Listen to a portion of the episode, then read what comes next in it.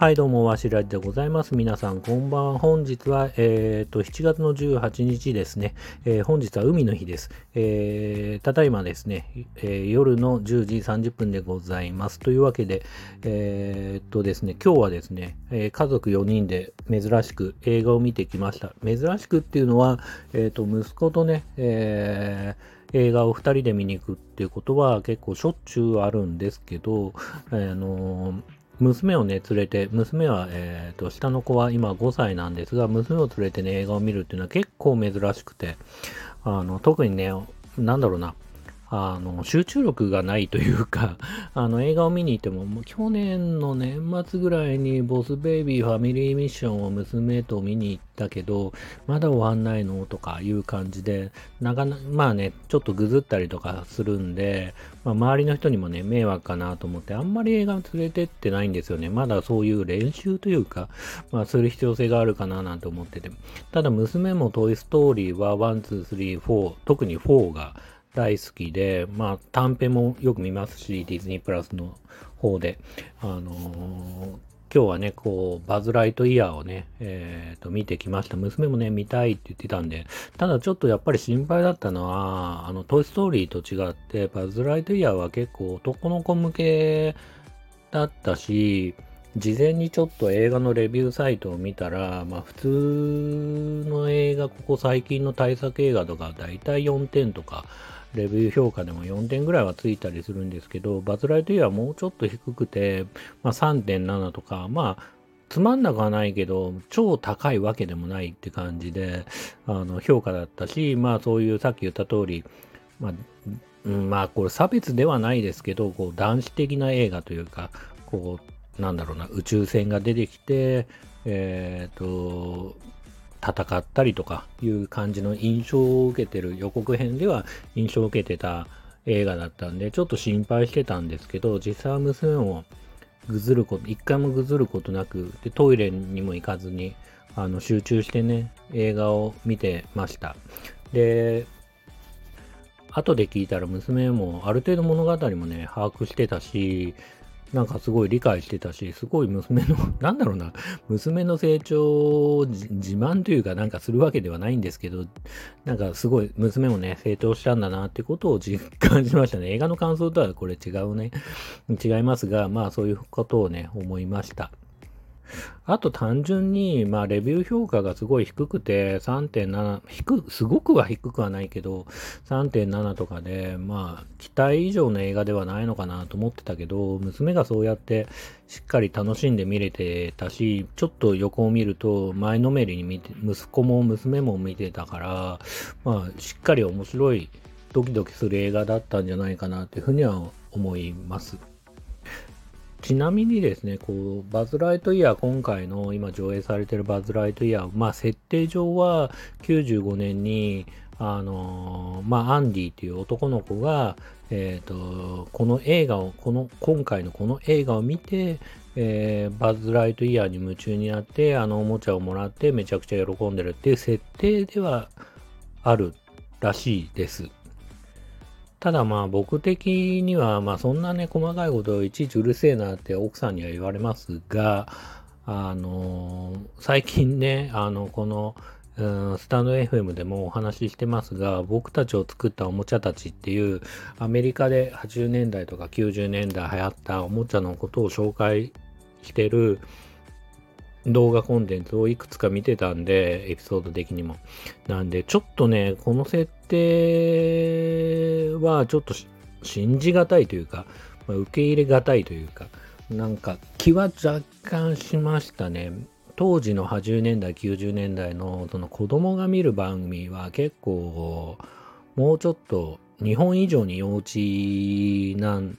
と思うんですよ。っていうのは日本はなんかあの機動戦士ガンダムとか、ああいうちょっと大人向けな SF チックな映画が、映画じゃないな、えっ、ー、と、映画もありますが、アニメとかがね、あの、流行った時期もあって、まあ比較的こう、もうちょっと SF に対してリアルに、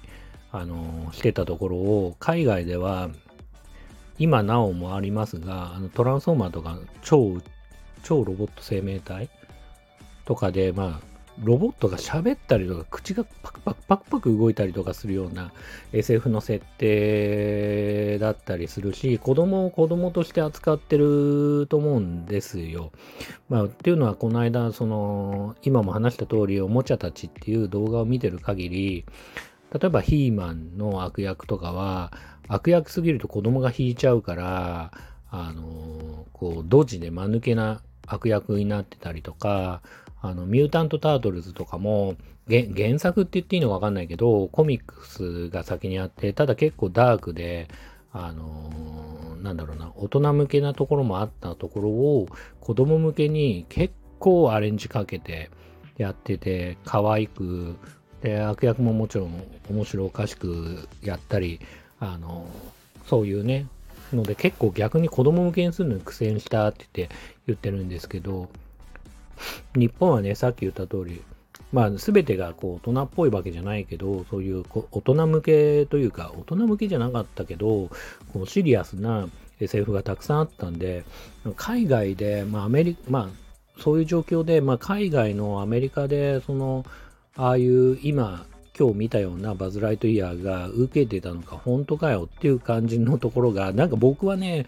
個人、まあなんか不満を言うのは良くないですけど、僕個人的にはね、受け、うん、なかなか、それをね、スッて入ってこなかったっていうのはありますね。ただ、その、さっき言った通り、日本とアメリカで違うのは、アメリカはスター・ウォーズがめちゃくちゃ日本以上に流行ってたし、スター・トレックもあるじゃないですか。アニメ、アニメじゃねえよ。えっ、ー、と、ドラマと映画と、その二大、二大 SF というか、あの、スター・ウォーズも、えっ、ー、と、スター・トレックもめちゃくちゃそのフィギュアが売れてるんですよね、アメリカではね。それは日本では起きていない現象なので、まあ、そう思うと、なんか、今回のバズ・ライトイヤーって映画仮にあったとして実写なのかちょっとわからないけど、あったとして、その、それのフィギュアが売れてたってことがあんのかなちょっとピンとこないのが事実ではあるけどね。だからなんか、個人的には、バズ・ライトイヤーの映画単品としてはすごく面白かったんじゃないかなっていうふうに思うんですよ。その、純粋にそのせ、そのアンディが見てた、アンディが夢中になったって設定がなく、見たら、普通に受け、僕は受け入れて、普通に、あ、面白い映画だなっって感じではあるんだけど、それがアンディが95年、1995年にこれが子供の頃のアンディが、それも子供の頃のアンディがこれを見て面白かったっていうのかどうかっていうのが、なんか僕はなんか、うん。で、ましてや、さっき言った、なんかリアルに考えすぎなのかななんか、ごめんなさいね。っていうのは、あのね、アメリカの今の映画ってすっごいしっかり作ってるから、そこがなんか甘い気がしちゃうなって思うんですよね。ただ仮にフィギュアを、すごいアクションフィギュア的なものをすごい売るとしたら、敵とかもすっげえ準備するはずなんですよ。例えばトランスフォーマーだったら、初期のファーストの最初の発売の時には二十何種類あったりとか、さっき言ったミュータントとアートルズとか、いろんなこう、フィギュアを出す時は、あのー、アメリカの子ってこう、プロレスでもそうだけど、主人公と敵メカ、で、さらにそれの複数があって、ガンガン遊ぶみたいな。感じがあるし、なんかそれがなんかちょっと違う気がしてて、どう、どういう設定なのかなっていうのがなんか、うーんって考え、なまあ僕がね、悪いんだろうな、こんな深く考えちゃうのは。だって今もうすでに9分も話してるからね、こんな あの、不満をね。うん。まあそんなね、固く、頭が硬いなおじさんになっちゃったのかな、僕が。うん、ただ、映画としてはさっき言った通り、すごい素直に面白かったですよ。あの、レビュー評価が低くて、あの、まあ、期待以上ではなかったっていうのは、その、レビュー評価としては、あるのかなと思ったけど、で、僕もなんかそれそそういうのも見ちゃったから、なんかあんま見たくないなと思ったけど、家族も行くし、じゃあ行こっかと思って見たら、まあそのハードルを下げたせいもあるのか、なんかすごい素直にドキドキしたし、あのー、アクションというか、まあそういうとこもすごい面白かったし、あのー、映画としては素直に面白い映画じゃないかなっていうふうには思いますね。あの、ジュラシック・パークとかスピルバーグの映画とかであるような、ほっと一息つくと、なんかその、例えば車とかがもう崖から落ちそうになっちゃったとか、なんかちょっと一息ついたら、なんか何か他の敵が出てくるとか、まあそういう危機また危機というか、あの、ピンチからまたピンチみたいなのが永遠に続くような感じとか、で、あと伏線とかも、あの、まあ、正直分かりやすい伏線がいっぱいあるんですけど、そういうところをしっかり回収することで、なんか逆にスッキリするっていうか、気持ちいい、あのー、そうですね、伏線回収みたいなのがたくさんあるし、まあそういう意味で映画としては面白いのかなと思いつつも、ただ、やっぱりなんかこう、いまいち皆さんが多分おそらく4点以上つけないっていう、そのことを考えると、大筋のメインとなるお話が目的がなんかいまいちみんな乗り切れないのかなっていう、なんかバズはどこを目指してるのかなっていう、やりたいことはわかるけど、それそこまで通す必要性があるのかなとか、なんかあんまりなんかそこが乗り切れない部分はあるんじゃないかなって気は僕はしてますね。うん。なんでそこも映画としてはしっかりできてるけど、その大筋の主人公の目的がいまいち感情にしづらいっていうのが、まあちょっとあるんじゃないかなって思いますね。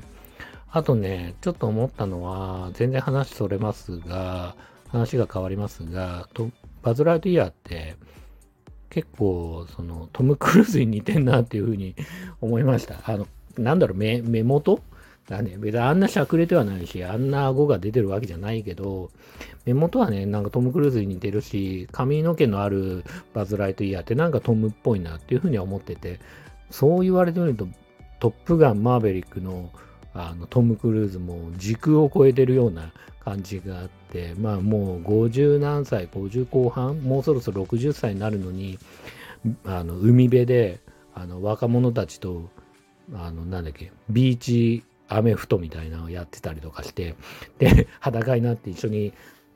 わちゃわちゃ遊んでたりするんで、まあそれを見てね、さらにね、あのトム・クルーズ違和感ないんで、あ、もしかしたらこの人もう時空超えてて、もう、ずっと若いのかなみたいな。自分だけね、時間の経過が遅いのかなみたいな。まさにバズだな、みたいな感じは 思いましたね。ちょっとまあ、だから作ってる人がトム・クルまあ僕、あのパンフレット買ってないんですけど、今回。あの、トム・クルーズ意識してんじゃねえかなって勝手に思いましたね。うん。なんか、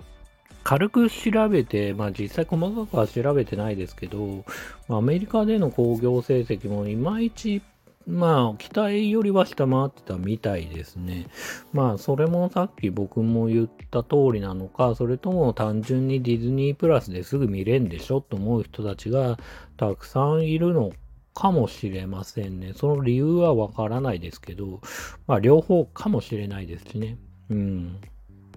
あと、やまあ、後とというかもう、後じゃなくて、もうやっぱり僕はいまいちあの、アンディが見てたっていう設定が納得いかないんだよな。やっぱりね、こう映画のレビューサイト見ても、そう言ってる人は叩いて、で、うーんと、同性愛者の表現もあるんですけど、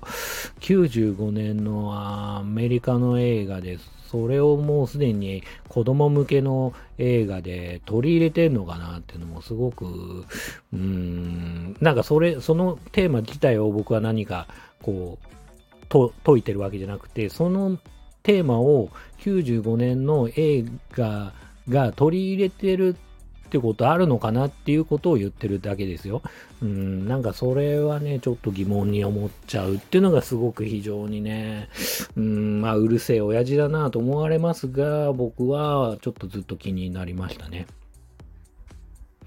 今日、今日はというか、バズ・ライトイヤーの感想はそんな感じですかね。たくさんお話ししちゃいましたが、えっ、ー、と、今日はそんな感じでございます。というわけで、えー、最後までお聞きくださった方がいらっしゃったらありがとうございます。本当に非常に感謝いたします。えー、ではでは、え皆さんおやすみなさい。